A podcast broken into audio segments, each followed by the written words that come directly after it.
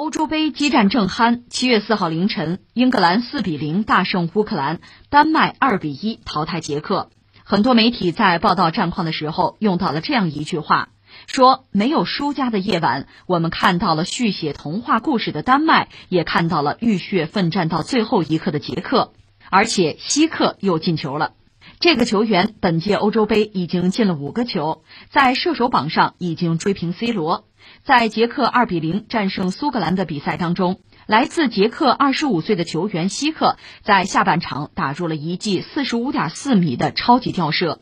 一粒进球或许就能改变一个球员的命运。希克的进球也让人想起当年二十一岁的贝克汉姆，也是一粒中场吊射开启了巨星之路。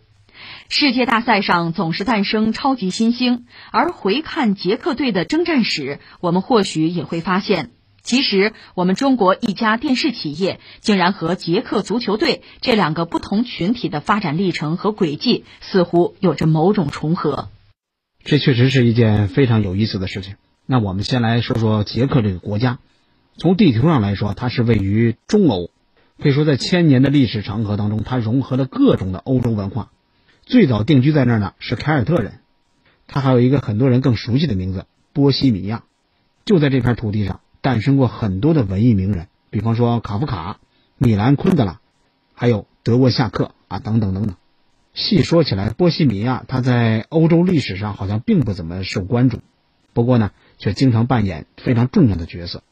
因为他在中欧这块被列强包夹的地域里边，几次跌倒又几次爬起来。不断的轮回，比方说，自从十世纪以后，波西米亚一直被各种势力轮番统治，不过人家又不断的向命运发起挑战，很多次重新复国，直到第一次世界大战之后，奥匈帝国解体，他们才建起了独立统一的国家。如果算上席卷欧洲的第二次世界大战，以及之后的冷战，这块土地在上世纪九十年代才真正迎来了稳定的发展，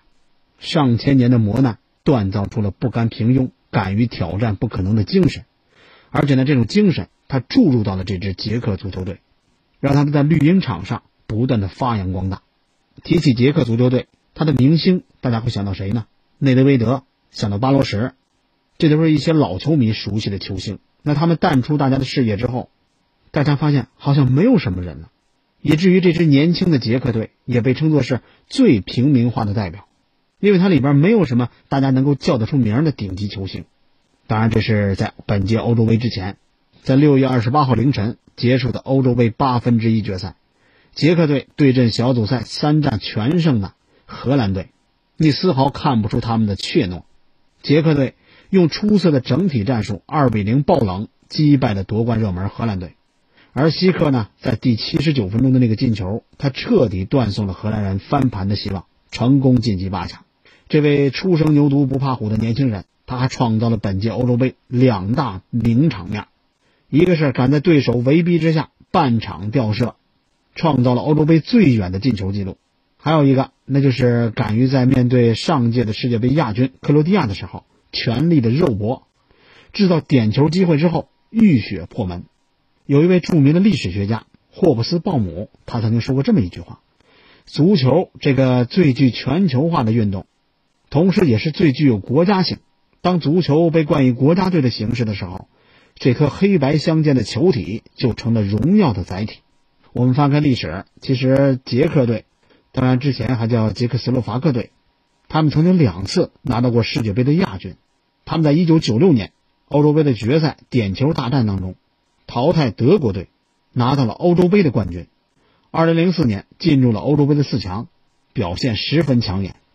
以至于本世纪初的捷克足球黄金一代，更是跟来自捷克的一些文艺作品，构成了我们一代中国人的美好回忆。比方说《鼹鼠的故事》，比方说布拉格广场，那就是这样一支传承了敢为、胸怀冠军之心的年轻捷克队，在去年正式牵手了咱们中国的 TCL，因为他们在这个品牌上也看到了自己的身影。TCL 集团东欧市场的经理，他在接受记者采访的时候也说到一件事儿，什么事儿呢？足球在捷克，它是一项非常受欢迎的运动。捷克足球它曾经辉煌过，也曾经经历过暗淡，但是在每次很多人认为捷克足球队它就要倒地不起的时候，他们又总会一次又一次重新的飞起来，向所有人展示东欧铁骑的斗志。当然，也只有同样敢为的品牌才会在市场上被捷克人所接受，跟他们产生共鸣。在面对各种困境和挑战的时候，捷克人经常会这样自问一句：“为什么我们不能呢？”这种敢为的精神，在他看来，恰恰是和 TCL 最相似的一点。那在团队的努力之下，二零一九年的十一月二十号，TCL 集团呢，他在布拉格宣布成为了捷克国家足球队顶级的合作伙伴。从二零二零年的一月一号，TCL 的徽标出现在所有捷克足球国家队的比赛里面。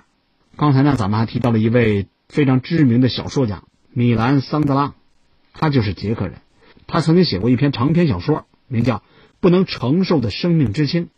在小说的开篇就有这么几句话：“永恒的轮回是一种神秘的想法。”尼采曾经用它让不少哲学家陷入窘境。想想吧，有朝一日，一切都将会以我们经历过的方式再现，而且这种反复还将无限期的反复下去。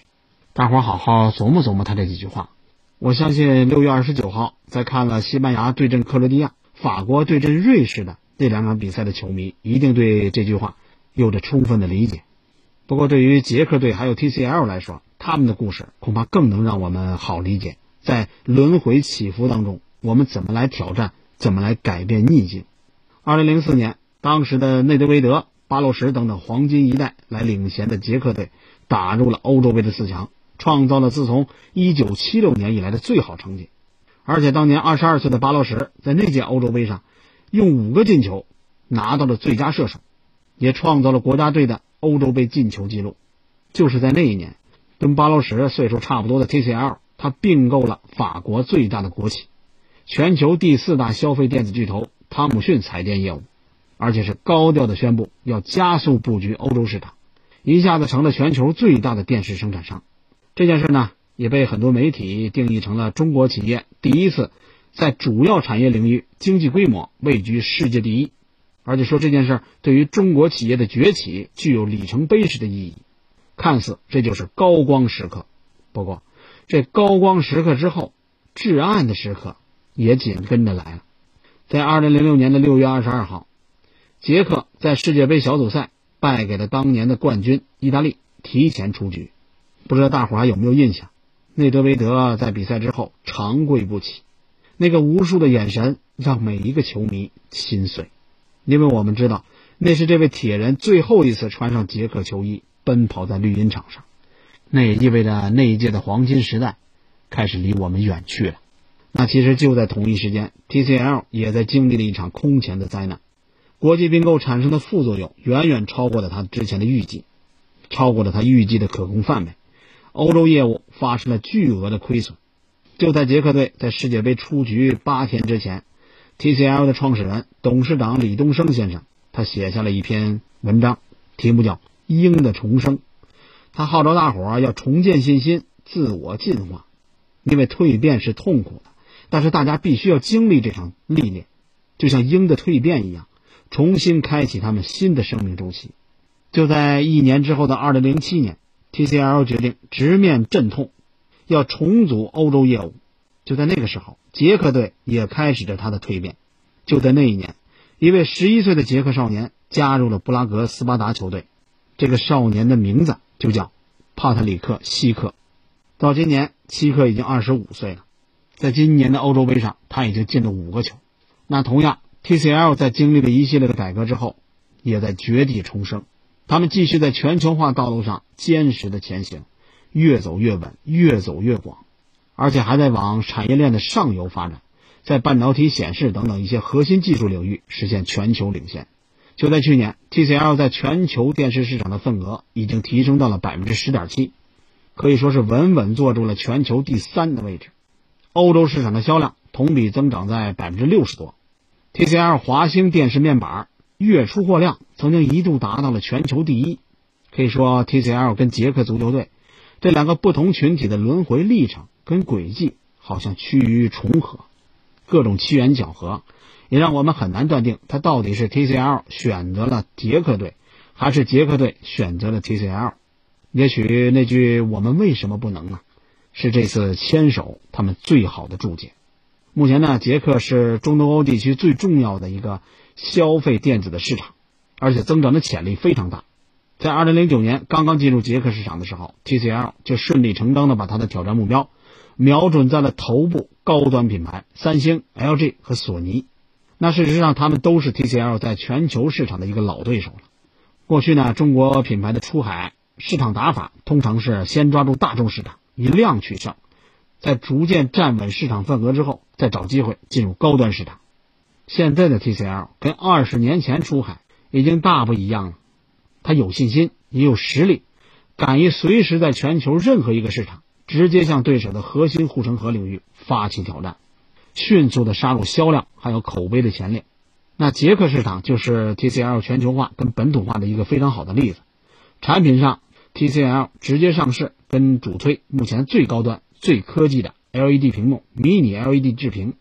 在品牌上，他们通过足球，通过属于年轻人的周五音乐会。直播秀等等，来树立有质感、没有距离感的形象。通过非常具有挑战性的营销战术，进入捷克仅仅一年多，TCL 就在当地市场大大提升了它的覆盖率，已经达到了百分之九十。可以说，刚开始他们刚进来的时候，他们是无名者。当时连捷克平均售价在四百欧元的安卓 TV 都很难买。现在，他们不仅卖两千欧元的高端迷你 LED 电视，而且卖得很好，尤其是在一些线下商店。甚至取代了索尼的位置，这一年多能取得这样的成绩，是 TCL 在二十年来厚重而广泛的全球化耕耘的成果。早在2001年，TCL 它就曾经收购了德国的施耐德电子，以本地化运营来提升竞争优势。2004年又并购了法国的汤姆逊彩电业务，还有阿尔卡特手机业务，进一步建立起了它完善而深入的本地化销售体系，还有供应链的体系，包括在中东欧。在距离捷克边境只有三百多公里的波兰，TCL 它拿到了自己的制造基地，还有专门研究人工智能算法、还有大数据的欧洲研发中心。曾经的并购包袱，被一次次果敢的变革创新转化沉淀，成了坚实的全球化加本地化的基础。这给 TCL 在全球市场带来了其他中国企业没办法比拟的供应链优势，也让这家来自中国的企业更有底气，在一些中小国家。能够以更亲民、更深入的营销方式来润物细无声，跟当地的用户玩到一起。这个已经在国内积累了不错的口碑的中国品牌，就这样非常美妙的跟中东的消费者、跟捷克足球队相遇了。两段非常神似的轮回经历，初次相遇就完美的契合。当焕发新生的 TCL 跟年轻的捷克足球队携手的时候，王者归来的新时刻到了。曾经得到过冠军。就要永远胸怀冠军之心，去挑战环境、挑战自我、挑战对手。那我们也期待着年轻的捷克队能够传承前辈们敢拼的体育精神，向更高处发起挑战。也期待着以 TCL 为代表的中国科技企业，继续传承四十年来的敢为精神，深度融入全球生态，趟出一条更难但是更宽的路，在全球市场挑战跟科技竞争当中，去打开新的范本。话说回来，本届欧洲杯捷克队就要谢幕了。不过最后一场比赛，希克的进球，曾经让捷克队一度燃起希望，更让自己在射手榜上追平了 C 罗。再看看射手榜，他的身后，本泽马、福斯贝里还有卢卡库等等人，都已经提前回家了。所以希克跟 C 罗很有可能在最后时刻共同分享赛事的最佳射手。那他们需要当心的大概只有英格兰的哈里凯恩，还有丹麦队的多尔贝里，这两个人呢都已经打进了三个球，理论上最多还有两场比赛让他们去发挥，所以很有可能本届欧洲杯最后的颁奖时刻，我们依然有可能见到希克的名字还有身影。